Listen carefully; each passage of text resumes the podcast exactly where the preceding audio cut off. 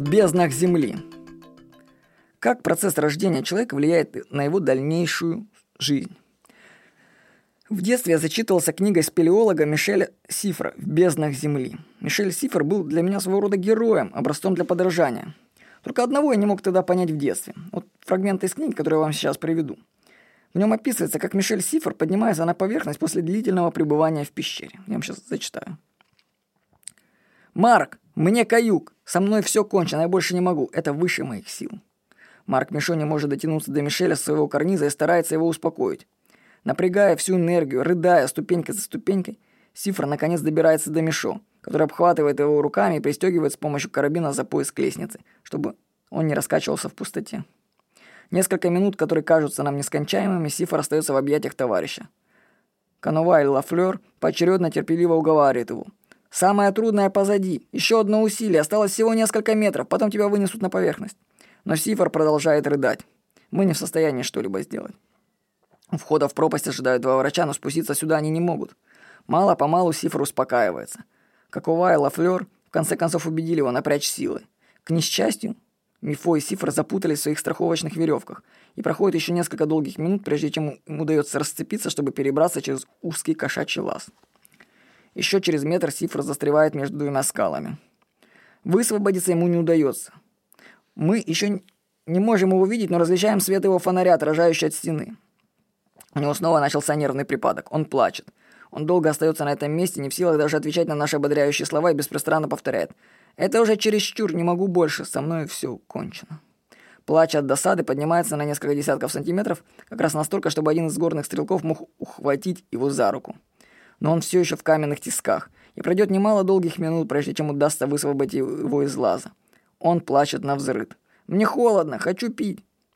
Создается впечатление, что у него удушье. Канова обнимает его и укрывает своим пуловером. Сифр теряет сознание. Потом приходит в себя. Все его тело сотрясается от нервных конвульсий. Он совершенно не осознает, какая суматоха вокруг него. Это из книги Мишель Сифр «В безднах земли». Вот представляете, человек провел под землей много времени, с ним все было прекрасно. Но когда его начинают поднимать на поверхность, он застревает и начинает плакать. И это ведь герой, сильный человек. Что же с ним случилось на последних метрах? Вам описан вообще фрагмент из книги, ничего не напоминает? Это же роды.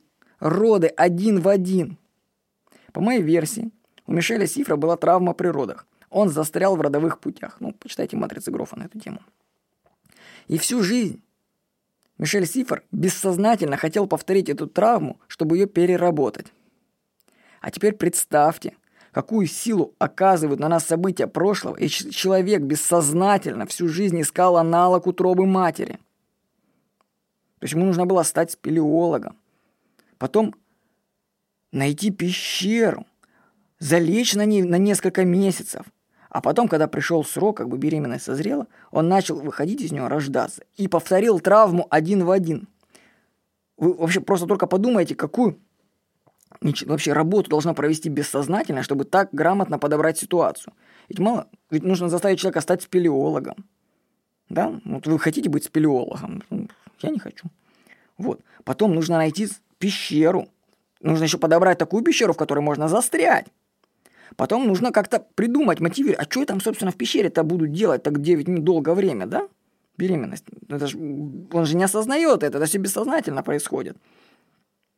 То есть нужно придумать эксперимент, что мы будем изучать влияние времени в пещере. Представляете, сколько факторов должно было совпасть, чтобы повторить эксперимент. Да, и в конце концов он же его повторил один в один. Он застрял, как в родовых путях, он испытал удушье, он хотел пить, он стрессался от нервных конвульсий, он потерял сознание. Один в один была проработка его травмы. А ведь он мог же, вместо того, чтобы становиться спелеологом и лазить по пещерам, он же мог просто пойти на сеанс холотропного дыхания, подышать и там решить все свои проблемы. Мог бы сходить, ну, костеопатов тогда не было, но холотропное дыхание было. Представляете, человек всю жизнь отдает на то, чтобы переработать травму своего рождения.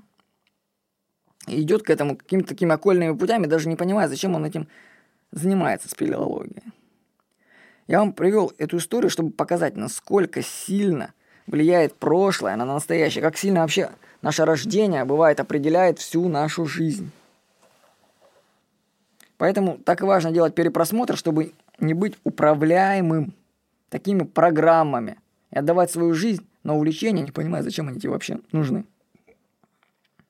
Вы теперь, кстати, понимаете, почему людей тянет в пещеры? Это матка. Вот так.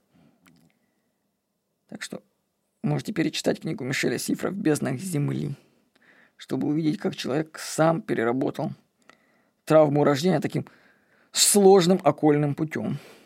С вами был Владимир Никонов.